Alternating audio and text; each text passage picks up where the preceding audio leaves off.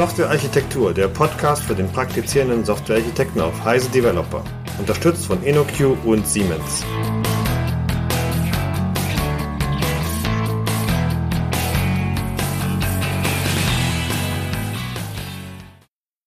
Hallo, liebe Podcast-Zuhörer, einen wunderschönen guten Tag aus dem ja, leicht vernebelten Unterfranken. Ich bin Christian Weyer und ich freue mich, dass wir heute mal wieder eine Folge gemeinsam aufnehmen dürfen, nämlich mein werter Kollege und alter Weggefährte und Camper Stefan Tilkoff. Hallo Stefan. Hallo Christian. Na, also, wir haben uns ja immer sehr viel zu erzählen und ich denke mal, du hast uns heute auch ganz viel zu berichten, wenn wir mal über das ganze Themenkonglomerat Microservices, vor allem jenseits des Hypes, sprechen wollen. Ich finde es eine ganz extrem spannende Entwicklung, die sich da seit, ich weiß gar nicht, seit eineinhalb Jahren oder so ähm, auf dem Markt bewegt und wäre mal sehr daran interessiert und auch gespannt zu hören, wie denn deine, deine Einschätzung heute ist. Also heute heißt äh, Mitte Dezember 2015. Ihr macht ja auch in Projekten sehr viel mit dem Microservices-Ansatz, habt da bestimmt auch schon sehr viele Dinge gelernt und ja, fangen wir einfach mal damit an. Was ist denn für dich heute Microservices oder eine Microservices-basierte Architektur? Hm. Also ich glaube, der wesentliche, wichtigste Faktor, über den sich alle irgendwie einig sind bei Microservices, ist der, dass wir ähm, das Thema Deployment und Betrieb als Architekturmittel nutzen. Also irgendwie sorgt man dafür, dass Einheiten, die tatsächlich in Betrieb genommen werden, ähm, Einheiten sind, die auch in der Architektur auftauchen. Das ist ein bisschen anders als bei den Sachen, die wir früher hatten. Da gab es immer irgendwie eine logische Architektur, aber Deployment war eine ganz andere Sicht und überhaupt nicht zwingend äh, damit irgendwie äh, überlappend oder, oder kongruent in irgendeiner Form. Also hat man gesagt, ich habe irgendwie meine Architektur, da gibt es irgendwelche Packages mit Abhängigkeiten, hoffentlich ohne Zyklen, mit irgendwelchen Schichten. Und wie ich das am Ende dann deploye, ob ich das in eine, äh, in ein Ding reinpacke, das auf einem System als ein Prozess läuft, oder ob ich das auf drei Systeme verteile, ist eigentlich ein völlig anderer Konzern. Und ähm, bei allem, was sich so im Großen und Ganzen unter dem Label Microservices versammelt, ist eigentlich relativ einheitlich die Idee, dass sich diese individuellen Einheiten, Komponenten, Module, Systeme, wie auch immer wir die nennen, oder eben Services, dass ich die auch ähm, deployment- und betriebsmäßig als eigene Laufzeitartefakte irgendwo sehe. Ähm, das klingt wie ein totales Implementierungsdetail und vielleicht ist das genau der Punkt. Wir machen etwas, was bislang ein Implementierungsdetail war, zu einem First-Class-Citizen unseres Architekturansatzes. Okay. Ähm, was mich immer wieder beißt, sage ich mal, ist der Gedanke, also ich finde es ja auch cool, ne, die Art und Weise, ähm, über Microservices nachzudenken und die dann umzusetzen. Wir haben äh, tatsächlich aktuell auch ein Projekt, wo wir da relativ viel ähm, Handlungsfreiraum haben und der Kunde genau diese Aspekte, die du gerade eben aufgeführt hast, ähm, als super wichtig ansieht und die auch gerne haben möchte. Ein Aspekt, der da ähm, aufkam und der mich eben auch äh, ein bisschen umtreibt, ist, dass man auch die Möglichkeit hat, in unterschiedlichen Microservices unterschiedliche Technologien beziehungsweise unterschiedliche Tools zu verwenden, die man sonst vielleicht nicht verwenden würde. Also was ich damit mhm. meine, ist zum Beispiel, ihr kommt ja so klassischerweise, historischerweise aus der Java-Umgebung, wir äh, kommen ja mehr so aus der .NET-Umgebung, aber jetzt über den Microservice-Ansatz könnte man ja sagen, du, es ist alles ein Microservice, äh, self-contained executable, einzeln deploybar. Lass uns doch ähm, sozusagen für den jeweiligen Use Case, für den jeweiligen Einwendung, äh, Anwendungs- und Einsatzzweck das beste Tool verwenden. Und das mhm. ist vielleicht dann jetzt bei einem Java-basierten Kunden nicht in Java implementiert, sondern eben gerade in .NET. Kommt es bei euch öfters mal vor, dass man sagt, okay, durch den Microservices-Ansatz ist es gar nicht mehr so schlimm, das zu ja, mischen? Ja, das kommt vor, genau. Also du hast richtig gesagt, wir kommen, also die kommen klassisch eher aus der Java-Ecke. Wir haben vorher mal viel C, und C gemacht, wir haben aber auch viel Ruby gemacht, wir machen mittlerweile ganz viel Scala, wir haben ein bisschen Node.js, wir haben ein bisschen Closure und Erlang und was weiß ich, also alle möglichen Dinge. Deswegen dieses Polyglotte, dieses, äh, wir können theoretisch ganz, ganz viele Sachen wild durcheinander werfen, das ist aus meiner Sicht schon ein Feature dieses Ansatzes. Aber jetzt will ich das gleich qualifizieren, weil das ja immer ein, ein enormer Diskussionspunkt ist. Ne? Ich habe gesagt, dass wir das können, ist ein Feature. Nicht, dass wir es tun. Also ich glaube, niemand würde vernünftigerweise in einem normalen Projekt, gerade in so einem normalen Enterprise-Projekt, sagen, jeder macht hier, was er oder sie will. Das ist wahrscheinlich kein guter Architekturansatz, wenn ich 47 verschiedene Programmiersprachen einsetze. Mhm. Ja, das war ich auch das, so nicht, ja. Genau, das, das muss man natürlich nicht tun. Das wäre ja doof. Das ist ja kein Wert in sich, wenn man, wenn man ganz, ganz viele verschiedene Dinge mit Absicht benutzt. Es ist aber ein Wert, wenn man das tun kann. Ähm, und das äh, kann man ganz gut an zwei Dingen festmachen. Also vielleicht nehmen wir mal das erste Extrembeispiel. Nehmen wir an, ich bin ein extrem konservatives Unternehmen und ähm, ich will äh, vor allem sicherstellen, dass ich Skill-Transfer habe zwischen den verschiedenen Dingen, dass Entwickler aus dem einen Team oder Service-Team äh, wechseln können in ein anderes und die sollen bitte eine gleiche Umgebung vorfinden. Also ich möchte gerne alles möglichst gerade und gleichziehen. Das kann ich verstehen. Das ist ein, ein nachvollziehbarer Wunsch, so etwas zu tun. Selbst wenn ich das mache, selbst wenn ich mich auf eine solche Sache festlege, dann wird es nirgendwo so sein, dass man sich darauf festlegt und das dann zehn Jahre lang nicht mehr ändert sondern man wird nach einem Jahr oder nach zwei wenigstens mal ein Versionsupdate machen, mal ein kleineres, dann vielleicht auch mal was Größeres und dann vielleicht auch mal eine signifikante Architekturrenovierung und irgendwann vielleicht sogar etwas, was fast so schlimm ist wie der Wechsel einer Programmiersprache. In der, in der, in der Java und auch in der .NET-Welt ist das eben so ein Major Release von einer Programmiersprache. Das ist schon deutlich was anderes. Was man sich, was man sich erkauft, wenn man diesen Ansatz wählt, ist, dass man das nicht überall auf einmal tun muss, sondern man erkauft sich auch einfach nur in dem einen Service vielleicht Version 5 und in dem anderen Version 6 der Programmiersprache einzusetzen. Mhm. Das ist gar keine riesengroße, noch nicht polyglott, da macht nicht jeder, was er will. Man hat nur ein bisschen mehr Flexibilität und einfach aus der Erfahrung heraus, die wird bei euch vermute ich mal nicht anders sein, dass Modernisierung im Moment die größte Herausforderung ist. Also dass das, woran alle kranken, sie müssen irgendwie, alle müssen irgendwie ihre bestehenden Systeme auf was Neues heben da tut es wirklich unglaublich weh, wenn diese Dinge so groß sind, dass man sie nur als Ganzes modernisieren kann und deswegen immer auch den, das Riesenprojekt vor der Brust hat, wo man alles auf einmal von einer Version auf eine neue hebt, die dann wegen der hohen Kosten meistens auch schon nicht mehr nur eine Versionsnummer, sondern gleich fünf oder sechs oder sieben Versionsnummern ist. Das schmerzt einfach außerordentlich. Und da mehr Flexibilität im Kleinen zu haben, ist ein Wert in sich.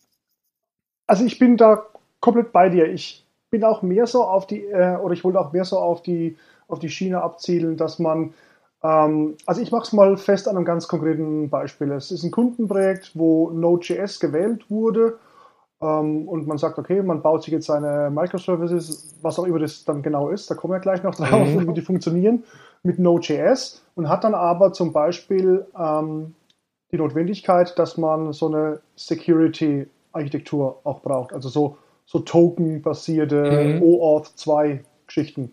Und da hat die Recherche ergeben und die Marktanalyse, dass es eben kein wirklich tolles, enterprise-taugliches Node.js-Framework dafür gibt, aber dass es im .NET-Umfeld etwas gibt, was super toll ist. Und da war natürlich dann der Charme von dem Microservices-Ansatz, hey, lass uns doch einfach nur diesen, diesen Token-Service einfach in .NET machen oder nehmen, lass ihn uns als Microservice ähm, verpacken und all den Rest der Microservices, Infrastruktur und Architektur, den bauen in Node.js. Genau, ich bin absolut dabei. Das ist ein Riesenvorteil davon. Du kannst einen kompletten Best-of-Breed-Ansatz fahren. Ne? Du kannst überall in jedem Service einfach die beste Technologie benutzen.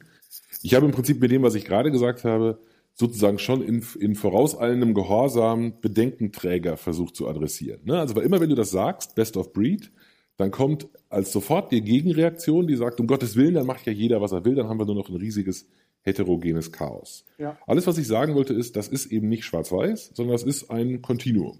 Du erlaubst bestimmte Dinge, du erlaubst zum Beispiel, äh, was weiß ich, dass alles, was auf der .NET-Plattform läuft, genommen werden kann oder alles, was auf der JVM läuft, genommen werden kann oder alles, was ähm, in der Amazon Cloud läuft, was auch immer deine Umgebung ist, du triffst gewisse Regeln. Ähm, diese Regeln ähm, nennen, nennen wir normalerweise ähm, nennen, ja, muss ich ein bisschen aufpassen, wie ich das nenne. Ich sage, ich benutze erstmal keine Begriffe. Diese, diese, diese Regeln sind welche, die etwas ähm, damit zu tun haben, dass du deine, deine, deine Vielfalt ein bisschen begrenzt, dass du Skill-Transfer machst, das ist alles in Ordnung. Und im Rahmen dieser Regeln bis zu diesem, bis zu diesem, äh, bis zu dieser Grenze sozusagen, kannst du dann das auswählen, was für den konkreten Fall am besten passt. Das geht auch in andere Richtungen. Zum Beispiel könntest du sagen, bei diesem Service, da würde eine Graph-Datenbank viel, viel besser passen als bei diesem Service, wo die klassische relationale Datenbank die bessere Wahl ist. Ja. Ne? Oder hier ist es Key Value. Oder hier ist es vielleicht auch, dass wir jetzt zurückrudern. Ne? Hier ist vielleicht meine relationale Datenbank standardmäßig aufgesetzt das Beste und hier müsste ich die relationale Datenbank mit einem Data Warehouse Schema aufsetzen, als da eben hauptsächlich analytisch ist. Auch das sind eben Dinge, dadurch, dass du getrennte Einheiten hast, isolierte Einheiten hast, kannst du solche Entscheidungen ähm, lokal treffen und du kannst auch nicht so einfach gegen diese Regel verstoßen. Ähm, das ist vielleicht die zweite Facette. Natürlich kann man auch ohne Microservices modularisieren. Ne? Klar, also wir, das Modularisierung ist ja jetzt nichts Neues, was uns dieses oder was uns vor zwei Jahren zum ersten Mal eingefallen ist. Das ist etwas, was schon immer ein ganz wesentliches Architekturelement war. Und ähm, wenn das so, also wenn das, wenn man das einfach richtig macht, wenn man einfach, so ähnlich wie wenn man sagen würde, wenn man einfach keine Fehler macht, dann braucht man auch keinen Debugger. So ähnlich kann man auch sagen, wenn man einfach alles richtig modularisiert, dann braucht man auch keine Microservices. In gewisser Weise sind die ein Hilfsmittel dafür, die es dem, dem Team schwer machen, gegen diese Regeln zu verstoßen. Und dadurch, dass wir das eben isolieren und stark Grenzen einziehen, explizite Grenzen, explicit boundaries, kommt mir alles so bekannt vor, indem man sowas einzieht, sorgt man dafür, dass diese Regeln äh, stärker eingehalten werden. Ja, aber Stefan, also sorry, jetzt hörst du dich ja wirklich an wie vor zehn Jahren, oder? Also ich meine, wir haben doch, äh, wir haben doch damals hier alle über SOA, Service Oriented Architectures, ähm, geredet und referiert und jetzt kommt halt die Micro. Ist es jetzt Micro SOA? Oder was ist jetzt eigentlich der Unterschied? Also ich habe tatsächlich neulich mal geguckt, wir, wir, machen diesen Kram ja schon länger, ne? Wir beide sind ja, uns verbindet ja eine gemeinsame Historie, gerade in diesem SOA-Umfeld. Genau. Und ich genau. habe hab mal geguckt, ich habe einen alten Artikel ausgebuddelt, den ich vor zehn Jahren für InfoQ, also nicht InnoQ, sondern InfoQ geschrieben habe, oder irgendwie 10 Principles of SOA oder so. Passt fast alles. Kannst du fast alles eins zu eins heute übernehmen. Ähm, ich glaube, dass tatsächlich sehr, sehr viele Gemeinsamkeiten da drin sind. Aber es gibt äh, oder es gab in diesem SOA-Umfeld äh, immer mehrere Fraktionen aus meiner Sicht. Es gab eine, der wir beide, glaube ich, angehören, die viel auf Prinzipien gedrängt hat, auf so grundlegende Regeln und wenig auf Produkte und wenig auf Integrationsplattformen oder ESBs oder irgendwie sowas, genau. sondern eher auf, das ist die Art und Weise, wie wir unsere Architektur gestalten sollten, dann haben wir folgende Vorteile. Und das ist schon sehr ähnlich. Man könnte sagen, äh, Microservices sind in vielerlei Hinsicht ein Name für das, was wir früher schon als SOA gut fanden und eine Gegenreaktion auf das, was wir als SOA nicht gut fanden. Es ist halt ein bisschen expliziter vom Namen her. Ja, man könnte sagen, SOA the good parts. Ich weiß nicht mehr, ob das von Eberhard oder von mir stammte, einer von uns beiden, oder wir beide gleichzeitig äh, haben uns das irgendwann mal ausgedacht. Ist schon so ein bisschen so. Das ist ja eigentlich auf der einen Seite ähm, beängstigend und erschreckend, aber auf der anderen Seite auch wieder beruhigend. Wir erzählen ja sozusagen seit zehn Jahren das Gleiche. Ich glaube schon, dass sich auch Dinge geändert haben, die es jetzt ein bisschen einfacher machen. Ne? Also äh, auf dieser rein technischen Ebene ist zum Beispiel es heute viel leichter, Dinge äh, stark voneinander zu isolieren, ohne so teuer dafür zu bezahlen. Ne? Also ja. einfach plattformmäßig geht heute viel leichter. Ähm, und ich glaube auch, die ähm, die, die Akzeptanz ist heute eine andere davon, dass man sowas machen kann, weil man das eher einsieht. Und natürlich haben wir mittlerweile eine extreme äh, Weblastigkeit in dem Ganzen. Also wir reden ja fast nur noch von Webanwendungen, egal wo wir sind. Und wir reden ganz, ganz häufig von Cloud-Anwendungen und auch dazu passt das außerordentlich gut. Also so ein, dieser leichtgewichtige Ansatz, der, so der Mikroteil in dem Ganzen, passt einfach prima in diese Umgebung hinein. Vielleicht viel stärker, als es das früher getan hat, wo eben auch Anwendungshersteller, die irgendeine monolithische dicke Standardsoftware haben, ein paar Service-Interfaces draufkleben und dann von SOA reden. Ne? Die, die reden heute nicht von Microservice. Also der Begriff ist schon, hat sich schon so etabliert oder hat eine bestimmte Menge von Assoziationen etabliert, die es schwer machen, dass jemand, der eine monolithische, ein monolithisches ERP-System hat, auf einmal behaupten könnte, das wären jetzt Microservices. Das ist schwer, das glaubwürdig zu tun. Ich kann mich noch gut ähm, daran erinnern, da gab es mal eine Cebit, also es gab auch Zeiten, wo ich mal auf der Cebit war. Mhm. Ähm, da lief ich über den Stand eines großen Softwareanbieters und da stand tatsächlich der SOA-Server. Ich habe gedacht, ich breche gleich weg. ja, ich warte nur drauf. Also den, ne, den großen äh, Microservices-Broker. Genau, so. genau. Ja. Bislang, bislang gibt es aber relativ wenig. Also es gibt, ich habe noch kein wirkliches Produkt gesehen, kein typisches Enterprise Integration Produkt oder so. Ah, vielleicht irre ich mich da auch. So ein bisschen was gibt's.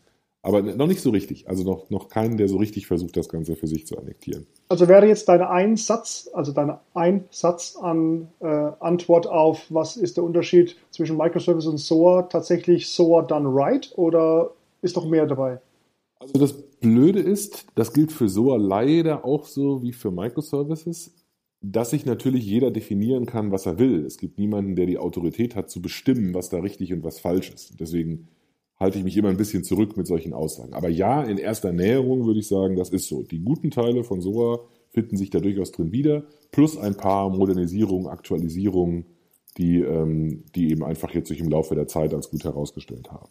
Also zum Beispiel, ich habe vorhin meine alten Artikel erwähnt, da steht sowas drin wie äh, starke Metadatenorientierung und, äh, und Policy, ne? also Policy-driven Contracts, irgendwie sowas. Das würde man heute, glaube ich, nicht mehr machen. Genau, das war, also, war ein netter Gedanke, das ist aber bis hat sich so nicht als wirklich nützlich und praktikabel rausgestellt, also hat man daraus auch gelernt. Genau, da wäre jetzt mein Vorschlag, dann lass uns vielleicht doch die guten Sachen von SOA jetzt mal kurz auflisten, sodass wir dann auch wirklich von dem, von dem gleichen dann reden. Also was sind die Good Parts und was sind die Bad Parts? Also, ein guter Teil aus meiner Sicht ist ähm, die starke ähm, Isolation also die, die expliziten Grenzen zwischen den einzelnen Einheiten. Ich sage jetzt immer mal Service statt Einheit, obwohl ich, können wir gleich nochmal drauf kommen, mit dem Servicebegriff auch noch so ein paar Probleme habe. Aber zwischen meinen Services gibt es explizite Grenzen. Grenzen. Ich spüre sehr deutlich, wenn ich diese Grenze überschreite. Ähm, das ist nicht irgendwie mit Location Transparency versteckt und ist gar kein Unterschied zu einem lokalen Aufruf, sondern es ist ein sehr expliziter Aufruf oder eine sehr explizite Integration über eine solche Grenze hinweg. Da muss ich mir schon Mühe geben. Zwischen diesen Dingen, äh, zwischen diesen Services ist äh, nicht Code-Sharing das Mittel der Wahl, um Logik zu teilen, sondern es ist eben ein expliz eine explizite Interaktion. Ähm, es gibt keine gemeinsamen Bibliotheken, es gibt keine gemeinsamen geteilten Implementierungsdetails, auf die sich beide Seiten verlassen könnten, sondern es muss möglich sein, die eine Seite komplett anders zu implementieren als die andere. Das heißt, die Implementierungsdetails, die dürfen sozusagen nicht aus Versehen an den Schnittstellen sichtbar werden sondern die müssen versteckt bleiben in den Dingern. Gut, das ist ja, genau, das war ja eines der Prämissen äh, damals, ne? Ich bin noch bei den Gemeinsamkeiten. Okay, alles klar. Für mich ja. alles sehr, sehr, sehr gemeinsam. Gut. Was ich immer gut fand, nicht alle, was ich immer gut fand, die Services müssen autonom sein. Sie müssen autonom betreibbar sein, einzeln versionierbar sein. Ich muss die hoch und runter fahren können, einzeln. Ähm, ich muss sie einzeln deployen können. Das sind für mich unabhängige einzelne Projekte. Da scheiden sich die Geister manchmal schon. Ja. Ähm, und äh, für mich war das damals schon immer ein wichtiger Punkt und ist heute, heute auch noch ein sehr, sehr wichtiger Punkt an dieser Stelle. Die teilen sich sozusagen nur die Schnittstelle, nicht das, was hinter der Schnittstelle liegt. Und sie sind so weit wie möglich unabhängig in dem, was sie weiter äh, hinten dann haben. Unterschiede sind vielleicht, ähm, es ist nicht zwingend so, dass es bei, äh, bei Microservices einen expliziten Kontrakt gibt mit irgendwelchen Metadaten. Ne? Also bei, früher bei SOA hätten wir wahrscheinlich gesagt, es muss irgendwie sowas wie, ein, wie eine Contract Description in Form einer Whistle oder irgendwas Vergleichbarem geben. Das kann es natürlich geben in der Microservice-Welt, aber ich würde nicht sagen, dass es das muss. Ähm, was, glaube ich, ähm, rausgefallen ist, ist, ähm, die Idee von, äh, von Policies, also von, von einer von qualifizierten Metadaten, die beschreiben, was das für ein Service ist, sehe ich auch nicht mehr. Und dann kommen die Dinge, die aus meiner Sicht eher so typisch, ja, auch, auch meiner, meiner Meinung nach schon, schon damals nicht zwingend SOA-Bestandteil gewesen wären, von vielen aber so gesehen werden. Also viele Leute assoziieren mit SOA ein ESB, eine mächtige Integrationsplattform, die sozusagen äh, intelligente Dienstleistungen übernimmt, Routing, Transformation, ähm, äh, Registry-Dienste, was weiß ich, all solche Sachen. Äh, das gibt es typischerweise bei Microservices nicht. Ähm, also zumindest nicht in dieser Mächtigkeit. Registry können wir gleich nochmal drüber reden, aber auch das, da gibt's, es gibt keine zentrale Plattform. Es gibt keinen Bottleneck in der Mitte, das war jetzt wieder negativ formuliert, aber es gibt keine Drehscheibe in der Mitte. Was viel damit zu tun hat, dass Microservices von Unternehmen kommen, die ähm, halt horizontal skalieren, typischerweise, weil sie in einer Cloud-Umgebung sind, in der das gar nicht anders geht. Deswegen gibt es da keinen zentralen Broker, der irgendwelche Nachrichten durch die Gegend schubsen würde, meine Meinung wäre gewesen, das war auch bei SOA schon nicht so, dass man das hätte haben müssen oder sollen, aber das äh, haben natürlich nie alle so gesehen. Das war eine Meinung, die wir wahrscheinlich geteilt haben. Okay, also ich bin da komplett bei dir bei dieser, bei dieser Aufdröselung äh, der Unterschiede oder auch Gemeinsamkeiten zwischen mhm. SOA und Miese. Ähm, also Miese ist meine Abkürzung für Microservices. Ne? Miese, okay, verstehe. ähm, aber einer der Punkte, die ja jetzt hauptsächlich als Vorteil angesehen werden, kann ja teilweise auch ins Negativum umgekehrt werden, nämlich dass die ganze Diskussion rund um Isolation beziehungsweise um Autonomie. Also das ganze Thema Redundanzen und ähm, wie man damit umgeht. Wie ist denn da deine aktuelle Kenntnislage oder was ist da deine aktuelle Meinung vielleicht auch im Vergleich zu früher? Also ich habe äh glaube ich, ist immer leicht, ist im Nachhinein zu sagen. Aber ich glaube, ich habe immer schon die Meinung vertreten, ähm, dass man ähm, Redundanzen akzeptieren sollte. Ich habe sogar irgendwo eine Folie in irgendeinem Slide Deck, da steht drauf, Redundancy is good for you. Ja, weil das einfach so eine provokante These ist, die man den Leuten manchmal um die Ohren hauen muss. Ähm, und zwar aus folgendem Grund. Es gibt so eine aus meiner Sicht naive Vorstellung von SOA und es gibt die aus meiner Sicht ganz genauso auch bei Microservices, die sagt, ich habe einfach hundertprozentige Ownership von irgendwelchen Daten. Also da ist einer für diese Daten zuständig, deswegen darf auch nur der diese Daten halten, niemand sonst. Und wann immer irgendwer irgendwas will, was mit diesen Daten irgendwas zu tun hat, dann muss das über diesen Service laufen. Mhm. Und das ist aus meiner Sicht eine relativ naive Sicht, weil wenn ich das versuche durchzuziehen, dann habe ich eine unendliche Aufrufkette, die, äh, die erstens mich performancemäßig umbringen wird und zweitens stabilitätsmäßig ein Albtraum ist. Also zu versuchen, dass ich einen Service aufrufe, der einen Service aufruft, der einen Service aufruft, der einen Service aufruft, der dann was zurückgibt, der dann was zurück. Das ist einfach, sowas funktioniert einfach nicht. Weswegen ich schon immer dafür plädiert habe, in gewissen Grenzen zu akzeptieren, dass äh, einzelne Services ähm, ihre eigene Sicht auf Daten haben und die auch durchaus bei sich lokal halten dürfen. Also diese Einheit von Logik und Daten ist mir immer schon relativ wichtig gewesen. Das passt so ein bisschen zu der Idee von Bounded Context. Ich weiß gar nicht, ob wir jemals schon mal eine Episode zu Domain-Driven Design hatten. Ähm, wer das nicht kennt, also ich nehme an, du kennst es, aber würde ja. mich sehr wundern, wenn nicht. Aber vielleicht für die Hörer, die es nicht kennen, Domain und Design, tolles Buch von Eric Evans. Da gibt es ganz viele interessante Sachen. Aber eines, was mir besonders darin gefällt, ist die Idee von Bounded Contexts.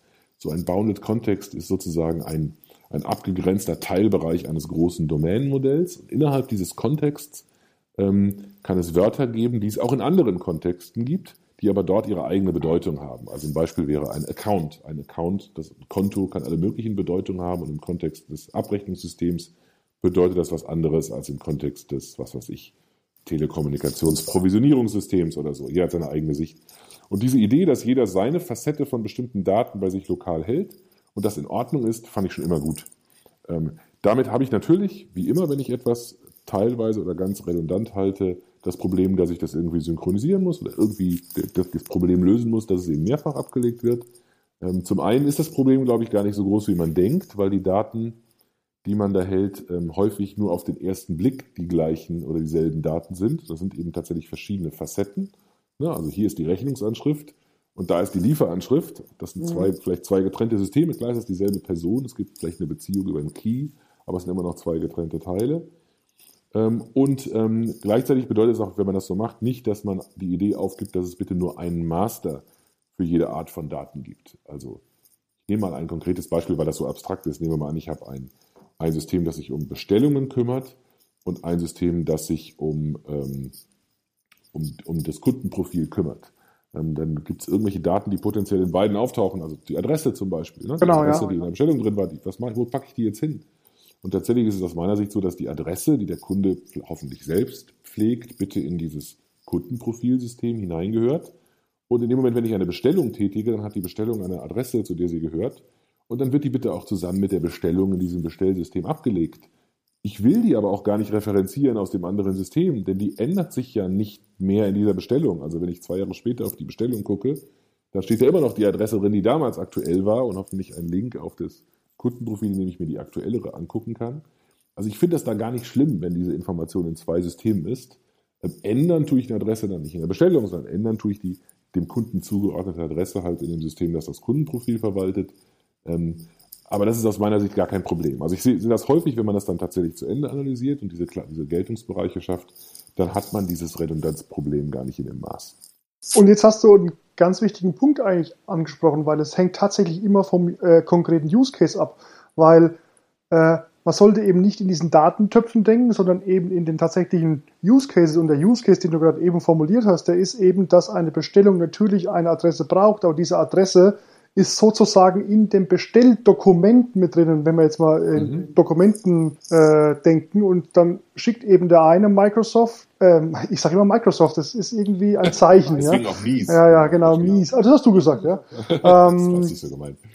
Ähm, genau, deswegen schickt der eine Microservice dieses Bestelldokument an den anderen Microservice und der Microservice Bestellungen, der ähm, der speichert halt dieses ja Unterelement in dem Dokument namens Anschrift oder oder Adresse halt mit, weil es halt braucht und auch für die Archivierung, aber tatsächlich geändert wird es ja da nicht mehr, sondern im anderen System Ja, oder habe- Kunde halt. Ein, ja, ich habe ein extremes Déjà-vu. Ich habe das Gefühl, wir haben genau diese Diskussion vor bestimmt zehn Jahren schon mal in irgendwelchen Blogposts geführt. Das kann Ähm, durchaus sein. Ja, ähm, genau. Das, der andere Punkt, den du gerade gesagt hast, ist mir auch nochmal sehr wichtig, diese, äh, diese Anwendungsfälle, ne? diese, diese Art und Weise, wie man das macht. Das sind, glaube ich, vielleicht auch zwei verschiedene Sichten von, von äh, Microservices.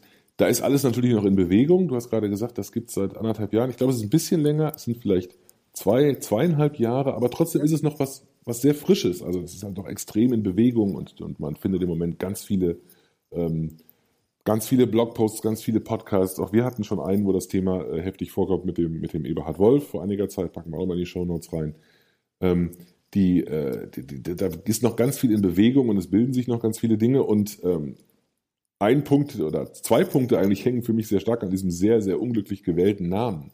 Ähm, ich finde nämlich Microservices total super. Mich stört halt nur dieses Micro und mich stört dieses Service. Was irgendwie ein bisschen schräg ist, ne? weil es sind ganz viele Ideen da drin, die mit diesen beiden Aspekten eigentlich relativ wenig zu tun haben. Und das sind eigentlich die, über die wir jetzt global gesprochen haben. Da habe ich einen Vorschlag äh, für dich. Was ist denn, wenn man zum Beispiel den Begriff Service ersetzt durch System? Finde ich nicht schlecht. Echt? Ich hätte sogar noch ein, Echt? das ist ehrlich, das ist derartig durchsichtig, dieses, unser Soufflieren hier entlang unserer Agenda. Genau, ich habe, ein, habe ein, eine Idee, deinen Vorschlag aufzunehmen. Ja. Ähm, und zwar äh, den Begriff Self-Contained System. Äh, Wir haben also ganz lange äh, rumdiskutiert mit diversen Kollegen, äh, wie wir dieses, wie wir das nennen können, was uns, was uns gefällt, ohne diesen, diesen Namenskonflikt zu haben. Und das ist das, womit wir rausgekommen sind. Jetzt haben wir eine kleine Website dazu gebastelt, wo so ein paar Charakteristika ähm, aufgelistet werden. Ähm, und im Prinzip sind Self-Contained Systems eine bestimmte Art, die Microservice-Sicht zu interpretieren. Ähm, also es gibt extrem viele Ähnlichkeiten. Man könnte sagen, es ist was anderes, vielleicht ein bisschen higher level oder was grob granulares. Ähm, man kann auch sagen, es ist einfach nur eine bestimmte Spezialisierung. Das hakt im Moment so ein bisschen an dieser, an dieser Begriffswelt. Ähm, aber die Idee hinter diesen äh, Self-Contained Systems ist, diese, das, was wir gerade besprochen haben, im Prinzip auf einer relativ großen Ebene zu machen und zu sagen, man hat, äh, man sch- zerschneidet eine große Fachlichkeit in einzelne weitgehend unabhängige Systeme, die natürlich miteinander kommunizieren, aber eben so wenig wie möglich und die in der Lage sind, vollständige Anwendungsfälle von echten Benutzern im Regelfall zumindest autonom abzuwickeln. Das ist so ein bisschen die Idee, dass wenn ich, so, wenn ich mit einem System starte, weiß nicht, ob du das auch kennst, aber ich habe immer das Gefühl, wenn man mit einem Projekt startet, dann ist irgendwie die implizite Annahme, dass man offensichtlich ja ein System baut. Sonst Genau, ja, ja. nicht Und das ist ganz furchtbar. Ich weiß nicht, wer auf die Idee gekommen ist, dass Leute, die Projekte staffen und Budgets freigeben, die richtigen sind, um Systemgrenzen festzulegen. Aus meiner Sicht sind das sehr disjunkte Qualifikationen. Und ähm, sich jetzt da mal zu überlegen, was baue ich hier eigentlich? Baue ich hier ein oder drei oder fünf oder sieben Systeme, ist aus meiner Sicht die aller, allererste Aktivität, die in so einem Projekt starten sollte, wenn man jetzt wirklich Greenfield-mäßig ähm, anfängt. Und ähm, äh, diesen Ansatz, den ka- kann man mittlerweile sehen, also den haben wir, jetzt, wir uns jetzt nicht ausgedacht, das ist nur dieses Label, was wir jetzt da draufkleben, damit man mal was hat, woran man sich festhalten kann. Ähm, man sieht das zum Beispiel sehr schön bei Otto. Ähm, die Otto.de-Leute haben das sehr schön dokumentiert in diversen Blogposts. Die nennen diese Dinger Vertikale. Wir haben den Begriff nicht genommen, weil der auf Englisch für uns nicht so gut funktioniert. Äh, Verticals ist was anderes, ja, genau. Genau. Deswegen, aber es ist im Prinzip derselbe Gedanke. Diese, diese Vertikalen gibt es diverse Blogposts, die wir verlinken können. Ähm, es gibt das bei, äh, bei Galeria Kaufhof, die sind auch sehr offen, deswegen kann ich auch da den Namen nennen. Die schreiben auch Blogposts darüber. Ähm, da, ist, da ist die Idee, in diesen beiden Szenarien, in diversen anderen, über die ich nicht reden kann, ähm, ist das immer so, dass ich meine, mein, mein großes E-Commerce-System, mein großes Shop-System in unabhängige Säulen aufteile und jede dieser Säulen eben ihr eigenes Web-UI hat, ihre eigene Logik hat, ihre eigene Datenhaltung hat, innen drin ganz viele Entscheidungen treffen kann, ähm, also von einem Team betreut wird, einen eigenen Lebenszyklus hat ähm, und ich eben nicht einen großen Monolithen habe, den ich als Ganzes in äh, dreimal im Jahr oder viermal im Jahr in Produktion bringe, sondern ähm, individuelle Einzelteile, die ich, ähm, die ich einzeln ganz, ganz schnell releasen kann, die ihren eigenen Lebenszyklus, ihre eigenen Stakeholder, ihre eigene Umgebung haben. Das ist so ein bisschen die Idee hinter diesen, hinter diesen Self-Contained Systems und das ist natürlich extrem, extrem starke Überschneidung zu der Microservice-Idee, vielleicht eine Nummer makroskopischer, ähm, weil dieses Mikro ist ähm, aus meiner Sicht eben ja sehr verführerisch. Also die Idee, jetzt alles einfach so klein wie irgend möglich zu machen, ist, äh, glaube ich, keine gute und sie liegt sehr nahe, wenn man sich nur diesen Namen anguckt. Es bringt mich auf die Idee, ähm, mal vielleicht zu diskutieren oder anzudenken, ist jetzt so eine Microservices-Architektur oder so eine Self-Contained Systems-Architektur denn jetzt das Allheilmittel überhaupt, also für alles? Oder würdest du jetzt sagen, naja, also wir haben schon ähm, Projekte gehabt, wo das vorne und hinten nicht äh, funktioniert hat, und zwar aus den, den Gründen? Also ich glaube keinesfalls, dass das immer passt. Das wäre wirklich doof, wenn man sowas sagen würde. Ähm, ich habe hab das Gefühl, du hast genau das gleiche gesagt im letzten Podcast, den wir aufgenommen haben. Das können wir wahrscheinlich als Standard-Disclaimer immer vorne wegpacken. Ne? Es gibt nichts, was immer richtig wäre. Ja gut, ich meine, aber ähm, das ist ja unsere Aufgabe als ähm, Consultant. Die Antwort ist immer, es kommt darauf an. Äh, ganz genau, aber äh, man kann das sagen, also die Aufgabe als Architekt ist halt den Trade-off zu finden, ne? weil diese Idee von Self-Contained Systems oder Microservices kommt... Ähm, äh, mit, der, mit der verbunden sind natürlich immer ähm, durchaus erhebliche Kosten. Und zwar Kosten im Sinne von ähm, Mehraufwand, der einfach durch, dieses, durch diese Aufteilung, durch diese Entkopplung entsteht. Ich breche mal eine Lanze für den viel gescholtenen Monolithen. Ja, also Monolithen, das ist ja sozusagen der Inbegriff des Schlechten geworden. Das ist ganz furchtbar. Tatsächlich ist das natürlich nicht richtig. Ein Monolith hat enorm viele Vorteile. Das ist ein Ding, das lade ich in einem Rutsch in meine IDE, da kann ich von jedem Punkt zu jedem anderen gehen, ich kann da bequem refactoren. Ich habe vielleicht, wenn ich eine statisch getypte Sprache benutze, ähm, Type-Checking zwischen den einzelnen Teilen. Das ist alles sehr erprobt, das machen wir schon ewig. Wir benutzen die erprobten internen Modularisierungsstrategien. Alles ist gut. Bis zu dem Zeitpunkt, wo der Monolith ähm, zu groß wird und damit unhandhabbar wird. Und jetzt kann man sagen, äh, okay, dann zerschneiden wir das Ding halt dann. Meine Erfahrung ist, es funktioniert nicht so gut. Wenn man, wenn man da schon mal ist, dann ist es schon zu spät. Also wenn ich erstmal ein System mit 10 Millionen Zahlen Code habe, das zerschneide ich nicht mal eben, wenn das monolithisch ist. Das hätte ich besser früher mal getan. Aber es muss schon eine gewisse Größe haben. Wenn ich ein Problem, das besser als Monolith gelöst worden wäre, äh, mit so einem SCS oder Microservice-Ansatz mache, dann ähm, bezahle ich halt für den Kommunikations-Overhead, für den Build-Overhead, also vielleicht bin ich ja alleine. Warum soll ich jetzt alleine sieben Systeme bauen, wenn ich auch ein System hätte bauen können, das ich auch als Ganzes im Kopf behalten kann? Also das ist sicherlich ganz wesentlich bezogen auf die Größe. Ähm, und es gibt immer noch politische Dinge. Also ich würde mich auch, ich würde mich auch immer äh, zurückhalten, ähm, weniger aus technischen Gründen, sondern aus rein politischen Gründen sowas zu machen, wenn das außer mir keiner haben will. Das ist auch immer so ein Standardargument. Das ist schon so, das muss irgendwie zur Kultur passen, es muss zur Organisation passen. Das ist das Conway'sche Gesetz, über das Eberhard in dem Podcast auch gesprochen hat. Eine Organisation und Architektur haben halt immer eine Abbildung. Wenn ich, wenn ich viele Leute habe, die an einer großen Aufgabe arbeiten, dann passt dieser Ansatz, glaube ich, ganz fantastisch. Wenn ich ganz wenige Leute habe, die, die an einer die an einer überschaubaren Aufgabe arbeiten, muss ich mir sehr, sehr genau überlegen, ob es den Overhead wert ist. Und wahrscheinlich ist die Antwort dann nein. Okay, das ist eine interessante Sache, die wir vielleicht nachher nochmal aufgreifen, weil ich habe da teilweise eine andere Meinung, vor allem wenn es okay. um, um einen speziellen Aspekt geht von Microservices. Ähm, du hast ja gerade irgendwie aufgegriffen die Idee, dass ähm, wenn es ein bisschen größer ist und ich mehrere, also mehrere Systeme habe, dann macht es durchaus Sinn. Wenn ich jetzt mehrere Systeme habe, also mehrere Microservices auch Einheiten, dann müssen die ja untereinander irgendwie Daten austauschen, miteinander kommunizieren. Äh, Gibt es da grundlegende Do's und Don'ts, äh, die auch bei euch in der Praxis sich etabliert haben? Also, äh, vielleicht kann man das so aufziehen. Es gibt ja verschiedene Schichten, auf denen man diese, diese Kommunikation machen könnte. Ne? Vielleicht nehmen wir erstmal die beiden kurz weg, von denen du jetzt, glaube ich, nicht gesprochen hast. Also, wir könnten die Dinger über die UI-Schiene integrieren. Das mhm. verschiebe ich. Wir können die Dinge über die Datenschiene integrieren, also in irgendeiner Form Daten replizieren. Dann sind die mit diesen beiden Dingen aus meiner Sicht auf unterschiedliche Arten ähm, integriert oder auch nicht integriert. Das, heißt, das, ist was ganz anderes. Ne? Wovon, okay. du, wovon, du, jetzt wahrscheinlich gesprochen hast, ist sozusagen die Mitte. Ne? Wir integrieren die über Aufrufe, wie das in der klassischen SOA auch Ich hätte es früher halt als Service-Kommunikation bezeichnet. Ganz genau. Und äh, äh, da gibt es natürlich die Standarddiskussion, äh, wie mache ich das generell, synchron oder asynchron. Ähm, und auch die kann man nochmal aufsplitten äh, vom Programmiermodell und von, den, von der tatsächlichen in Interaktion. Ich denke, äh, fast alle Varianten sind da erlaubt. Ähm, also eine Variante wäre, ich stelle mir irgendeine Form von Middleware ähm, in die Mitte zwischen meine Services, ein Message Queuing System, ähm, über das ich kommuniziere. Das ist erstmal völlig in Ordnung und erlaubt und widerspricht dem Ansatz nicht. Äh, was ein bisschen äh, widerspricht wäre, wenn ich da jetzt so ein riesig dickes Monster in die Mitte stelle. Also je mächtiger, umso, umso verdächtiger wird das vielleicht. Aber also so, du hast ja vorhin du hast ja vorhin gesagt, es soll keine zentrale Drehscheibe geben. Genau, aber wenn ich jetzt äh, sage, okay, ich habe hier vielleicht eine, eine, sagen wir mal, ich bin in der, in der Amazon Cloud und da benutze ich äh, Amazon SQS, also den Simple Queuing Service, um die Systeme miteinander kommunizieren zu lassen. Das würde ich schon noch durchgehen lassen als, als Microservice-Variante, wenn die individuellen Services eben diese Abhängigkeit dahin haben. Okay. Ähm, da ist sozusagen die Kommunikation selbst asynchron. Also das, was ich lokal in meinem System mache, ist vielleicht eine Message in eine Queue zu stellen oder auf ein Topic zu posten. Und ähm, das andere System, das, der andere Service holt diese Daten dann irgendwann ab oder bekommt sie irgendwann zugestellt. Klassische ähm, asynchrone, message-orientierte Kommunikation. Daran ist nichts schlecht, das kann man machen, das finde ich völlig legitim.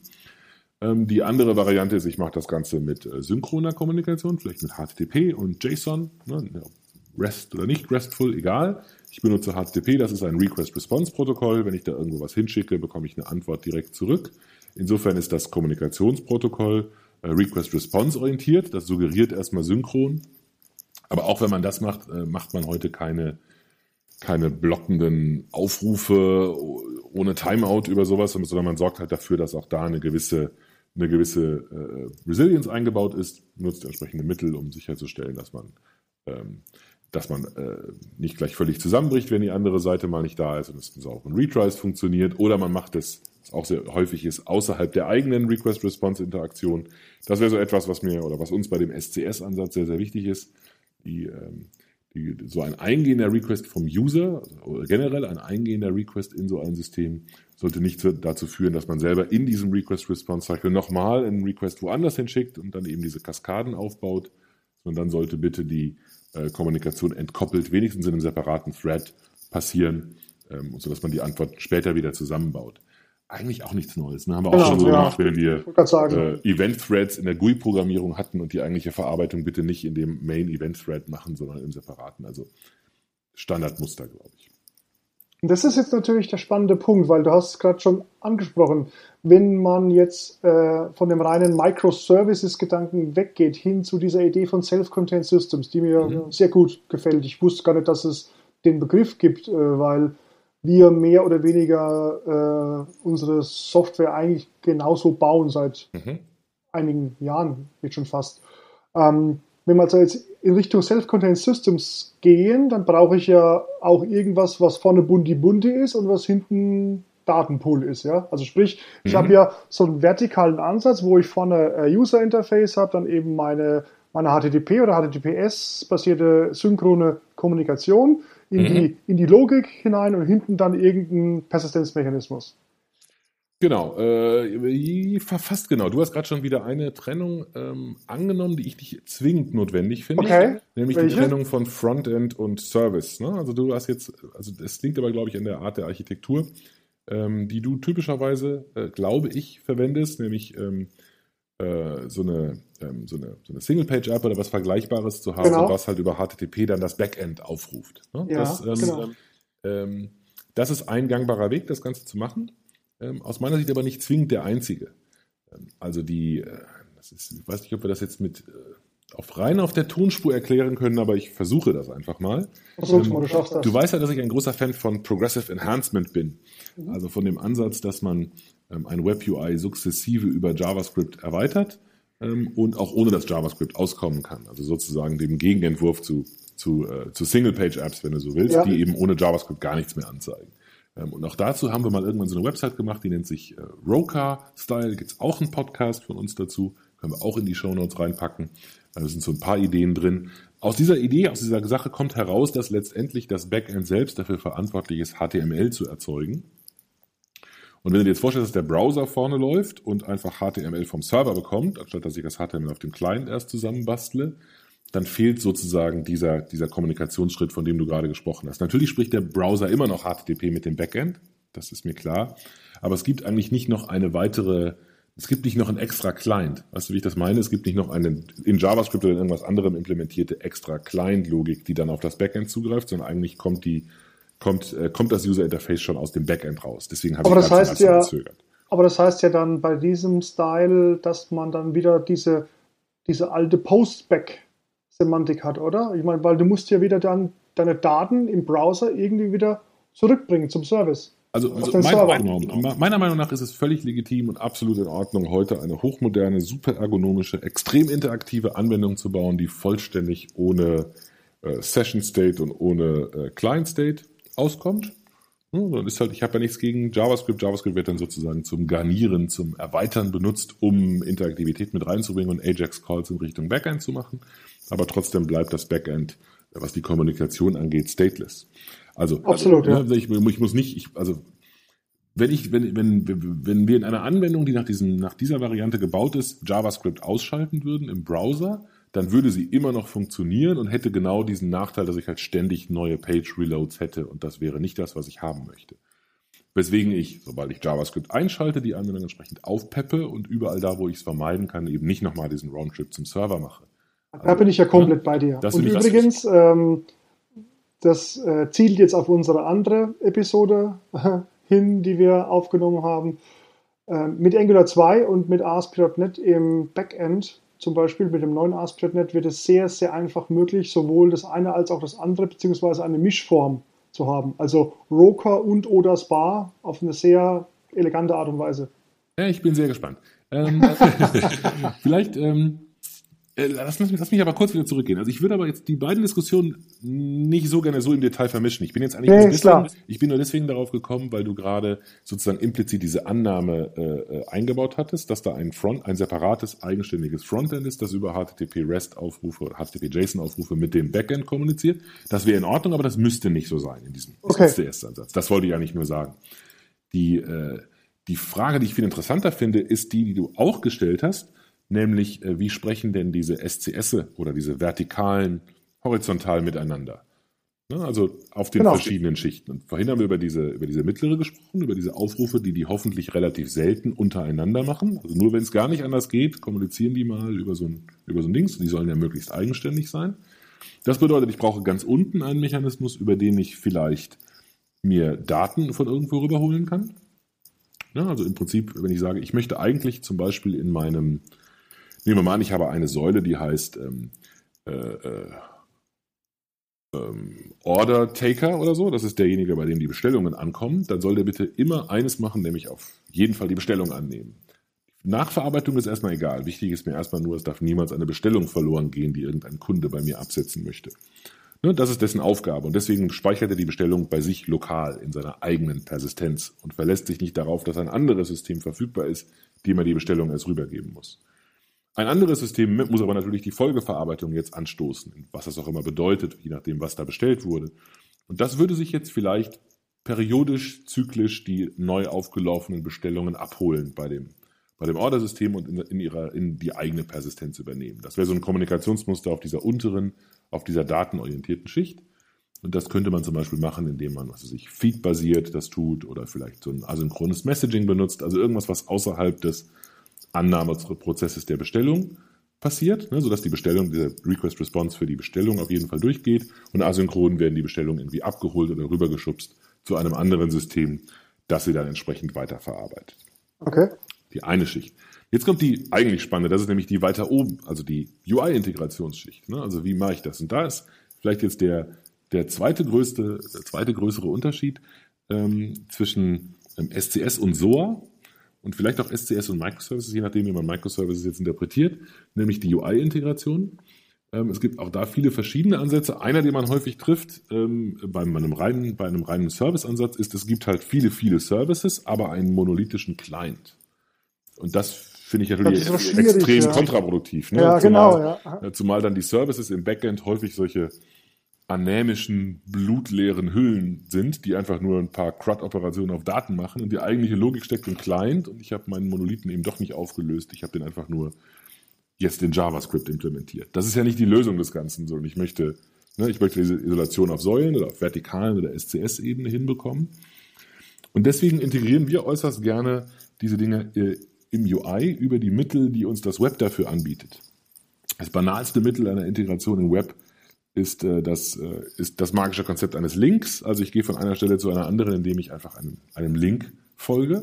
Also ich habe praktisch separate SCS jeweils mit ihrem eigenen webbasierten UI und wenn ich von einem zum anderen will, dann folge ich einem Link dort hinein, also von der Bestellung zum Kunden, indem ich dem Kundenlink folge.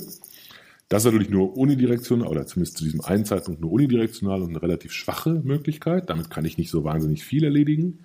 Die nächste Stufe wäre, dass ich das Ganze mit einem Redirect mache. Das ist das, was wir zum Beispiel bei so einem OAuth-Flow kennen. Ne? Ich gehe zum Out-System, melde mich da an, genehmige den Zugriff und dann werde ich wieder zurück geredirected. Also da passiert so eine Art Ping-Pong auf UI-Ebene. Ähm, und die dritte Variante wäre, dass ich nicht nur so einen Link habe, sondern diesem Link vielleicht schon per JavaScript folge. Also es gibt eine, einen Link von einem System ins nächste, aber da gibt es ein Stück JavaScript, das diesem Link folgt, ein Ergebnis abholt und in die Seite einbettet, sodass praktisch das eine UI etwas vom anderen, von einem anderen SCS darstellen kann, ohne hart daran gekoppelt zu sein.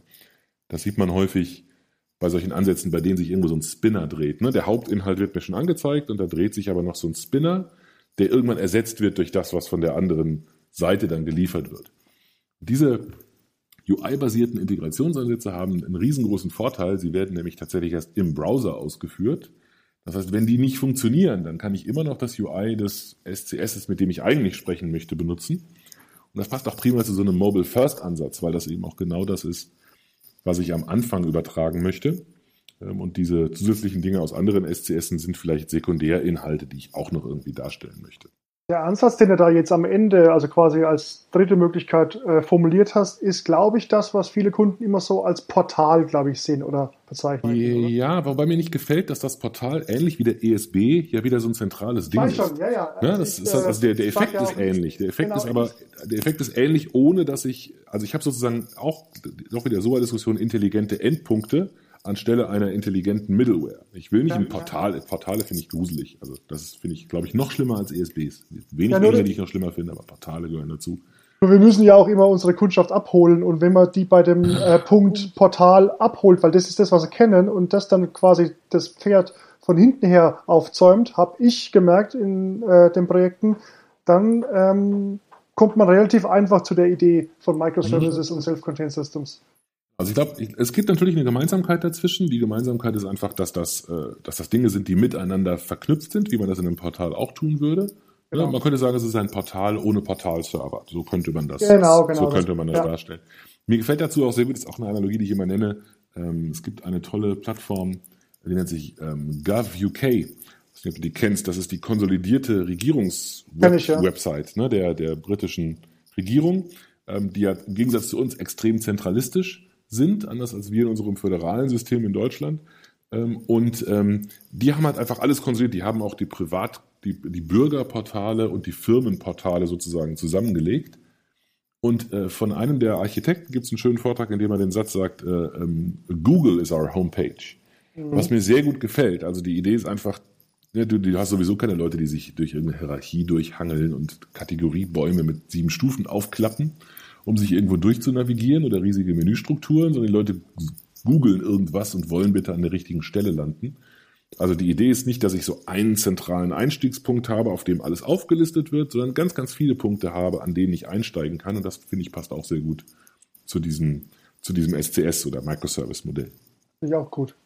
Wenn man jetzt darüber spricht, äh, wie man also innerhalb von so einem Microservice oder so einem SCS kommuniziert, wie man vielleicht über SCS-Grenzen hinweg ähm, kommuniziert, dann kann ich mir das alles ganz toll vorstellen, wenn man auf der grünen Wiese anfängt, oder? Ich meine, dann sagt man, okay, Tabula Rasa, wir haben nichts zu beachten, ähm, mhm. lass uns mal Gas geben nach bestem Wissen und nach allen Erkenntnissen, die wir so haben. Aber das ist ja nun nicht wirklich der Großteil der Realität. Also Großteil der Realität, zumindest wie wir es sehen, ist halt einfach Brownfield, sprich wir haben existierende Systeme, existierende Datenbanken, existierende Monolithe vor allem, die jetzt natürlich ver, verservicifiziert werden müssen. Also äh, da sollen jetzt Microservices entstehen, da sollen Self-Contained Systems erzeugt werden. Ähm, mhm.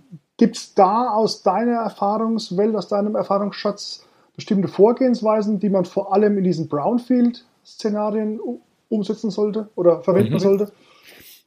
Also, also zunächst mal, ich sehe das genauso. Also wir haben auch bei den allermeisten, bei den, in allermeisten Projekten ist das genauso, wie du sagst. Es gibt auch ein paar, da gibt es halt irgendwie ein Startup oder so, das baut was ganz Neues und will das gleich richtig machen. Das ist auch mal nett, wenn man so ein Greenfield-Ding hat, aber äh, das meiste ist tatsächlich Brownfield, wo man mit irgendwas Bestehendem klarkommen muss.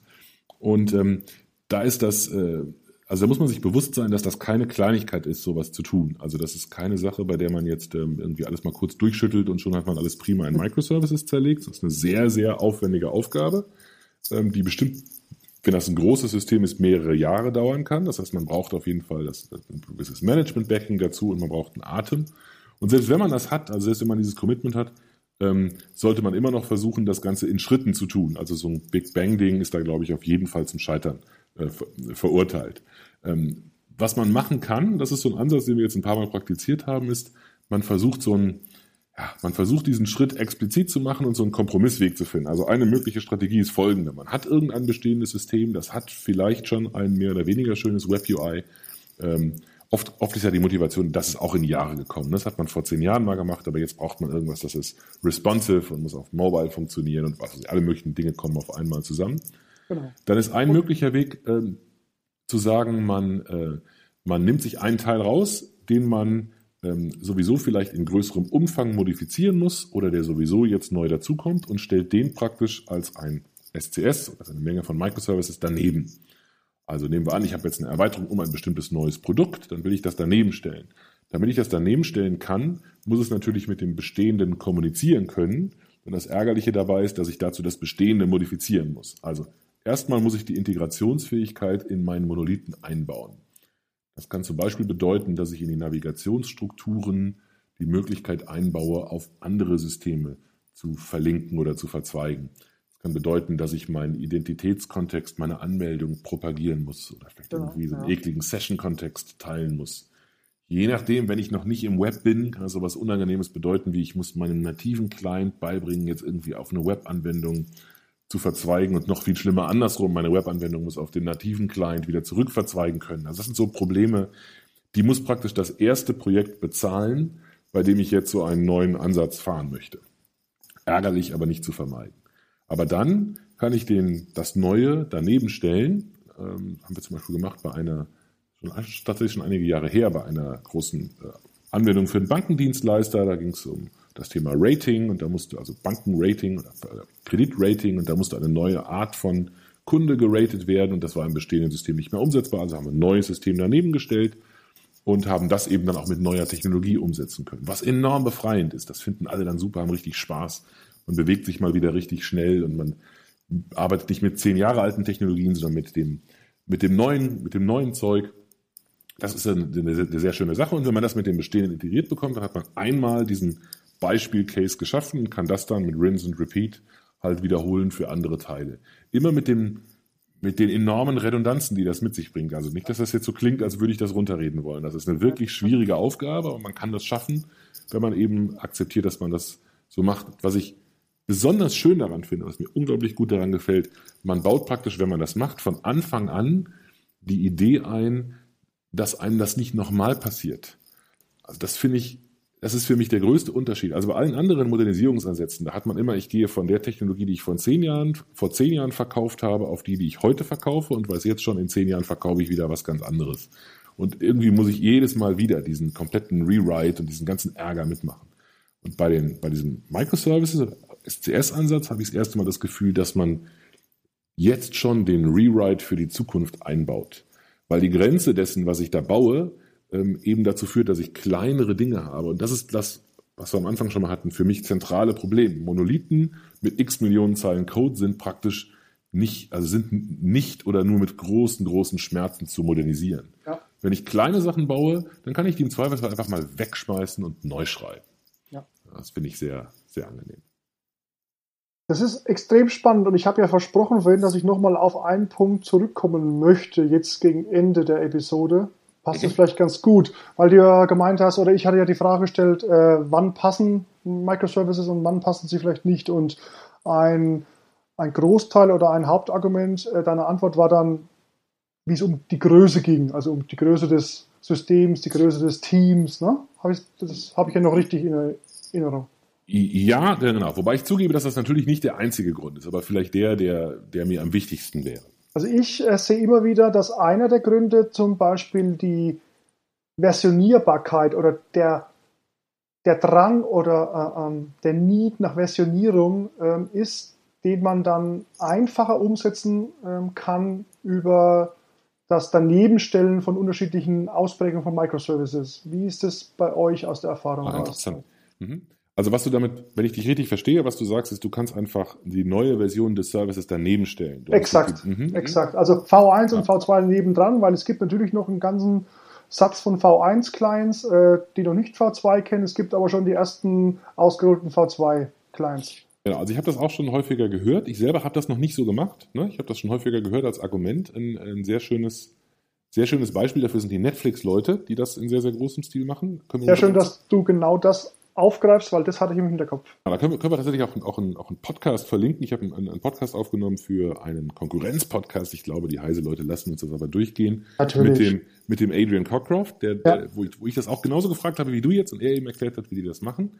Ähm, Finde ich ein starkes, äh, ein starkes Argument, das ich aber persönlich noch nicht eingesetzt habe. Also ich habe das, hab das noch nicht. Hast du Erfahrung damit? Habt ihr das schon mal? Naja, also wir sind gerade dabei, bei einem Kunden ähm, das mit zu zu designen und wohl dann auch umzusetzen. Da geht es ja dann sehr schnell darum, dass man nicht zu viele, zu viele Querverweise und Abhängigkeiten bekommt und ähm, da kommt man sehr schnell ähm, jenseits der Versionierung der eigentlichen Schnittstellen dann auf solche erweiterten Muster wie API Proxy oder, AT, äh, oder API Gateway, um halt mhm. nicht ähm, Kreuzverbindung irgendwie hinzubekommen, sondern das zu tunneln dann über so einen transparenten Proxy, der dann hinten raus dann äh, für mich die richtige Version des jeweiligen Microservices dann aufruft, ähm, beziehungsweise ja. dann halt verzweigt. Genau, also ich, äh, ich akzeptiere absolut, dass das scheinen Leute zu machen. Die Netflix-Leute machen das, sind damit sehr, sehr erfolgreich. Ich, ich gebe aber auch zu, ich bin ein bisschen skeptisch. Also für mich, mhm. für, für mich, ich, riecht das schon ein bisschen so nach, ah, hurra, wir bauen Infrastruktur. ja, also gerade, also der Netflix Stack, der Netflix Open Source Stack hat dazu ja auch allerlei Lösungen, diese, diese Registry und dieses Routing-Zeug und das gibt es bestimmt auf allen anderen Plattformen auch. Ich bin ein bisschen skeptisch, weil ich mich jetzt eigentlich daran gewöhnt habe und mittlerweile eher den Ansatz favorisiere, dass man versucht, um dieses explizite Versionieren, soweit es irgendwie geht, herumzukommen. Also die die beste Versionierungsstrategie ist, ähm, dafür zu sorgen, dass man das nicht tun muss. Das klingt jetzt naiv, ähm, aber was ich damit meine, ist, dass ich versuche, meine Schnittstellen so weiterzuentwickeln, dass die alten Clients eben mit der bestehenden Schnittstelle auch weiter arbeiten können und nicht explizit diesen Bruch da einzubauen. Was natürlich ein hehres Ziel ist, aber halt in vielen Situationen ganz einfach nicht möglich ist. Ja, du weißt ja, ich bin ja ein Fan von diesem REST-Ding. Ich weiß, dass du diesen Namen nicht so gerne benutzt. ähm, aber ähm, ich glaube, dass man da sehr, sehr viel erreichen kann in diesem Umfeld mit, mit Hypermedia-Mitteln, sehr, sehr viele Dinge sehr viel eleganter lösen kann. Und ähm, mir ist nicht bewusst, dass es zum Beispiel äh, eine neue Version der, der Amazon oder Google-Website gibt, auf die ich upgraden müsste, wenn die was Neues einspielen. Und das passiert einfach von ganz allein. Ich glaube, man kann eine Menge davon lernen. Das klingt so, als wäre das nur etwas, was nur für, den, für das UI geht. Aber erstens, wenn du an die Diskussion gerade denkst, ich habe ja gerade favorisiert, viel über das UI zu integrieren. Ne, also mhm. da ist das Problem einfach weg. Also du verlinkst dann eben auf etwas, der Link muss noch funktionieren, aber der Link linkt hoffentlich auf etwas, das eine Identität repräsentiert. Also was weiß ich, vielleicht den Kundenauftrag, der ist immer noch da. Der ist vielleicht jetzt anders dargestellt, hat ein anderes User Interface, aber es ist immer noch derselbe Kundenauftrag. Also ändert sich der Link auch nicht, der darauf zeigt. Und das ist eine andere Form der Integration, die aus meiner Sicht äh, das Problem deutlich weniger erscheinen lässt. Also es ist nicht so in meinem, das gehört nicht zu den Dingen, mit denen ich mich so explizit äh, heftigst beschäftige und das als großen Vorteil sehe. Ich hatte vermutet, du wolltest auf was anderes hinaus, was ich nämlich auch vergessen habe. Sprich, was ähm, genau? Und zwar das Thema Skalierbarkeit. Das wird auch sehr häufig genannt. Ja, und das äh, ist tatsächlich für viele, für viele Unternehmen ein Problem, das sie sehr, sehr gerne hätten, weil skalieren muss man ja erst, wenn man die entsprechende Last dafür auch hat. Aber wenn man die hat, ähm, und, äh, und äh, darunter leidet, also im positiven Sinne sich eigentlich dafür, darüber freuen kann, dass man so viele eingehende Requests bekommt, dann ist ein großer Vorteil dieses Aufteilens in einzelne Einheiten natürlich auch, dass ich die unabhängig voneinander skalieren kann. Mhm. Ja, also dann einfach, was weiß ich, den, wenn das horizontal skaliert, den einen Service 100 Mal starte, den anderen nur dreimal und nicht den ganzen Monolithen so skalieren muss, dass praktisch alles in, diesem, in dieser Größenordnung funktioniert. Ja, das ist, finde ich, auch nochmal ein gutes Argument. Je nachdem, wenn man halt die Bedürfnisse hat. Wenn ich sowieso nur 25 Benutzer habe, äh, dann ist das wahrscheinlich nicht das schlagende Argument. Also wir hatten viele ähm, positive und schlagende Argumente äh, und Aspekte für Microservices. Diese Episode ist echt vollgepackt, sage ich dir, mein Freund. ähm, da haben die Zuhörer viel zu sondieren und auszuprobieren und zu lesen. Du hast ja versprochen, dass wir einiges in die Show Notes reinpacken. Mhm. Ähm, das heißt, vielleicht gibt es ja dann auch irgendwann mal in Bälde ein Follow-up ähm, dazu. Microservices oder Self-Contained Systems in 2016. Wäre mich sehr spannend. Wo sind wir? Wo waren wir? Wo wollen wir hin? In diesem Sinne, vielen Dank, Stefan. Es war sehr, sehr spannend. Hat Spaß gemacht und bis zum nächsten Mal. Genau. Tschüss. Ciao. Vielen Dank für das Herunterladen und Anhören des Software Architektur Podcasts. Er wird produziert von Michael Stahl, Stefan Tilkoff und Christian Weyer und ist gehostet auf dem Heise Developer Channel unter heise.de slash developer slash podcast. Die Betreiber freuen sich über jegliches Feedback, sei es als Kommentar auf der Webseite, via E-Mail oder als MP3 aufgenommenes Audiofile bzw. als Anruf auf der dafür vorhandenen Voicebox. Kontaktmöglichkeiten finden sich auf der Webseite. Alle Episoden des Podcasts sind lizenziert unter der Creative Commons Non-Derivative License 3.0. Das bedeutet, die Episoden des Podcasts können als Ganzes für nicht kommerzielle Zwecke genutzt werden. Änderungen sind nicht erlaubt, es muss nur die Quelle angegeben werden. Näheres unter creativecommons.org.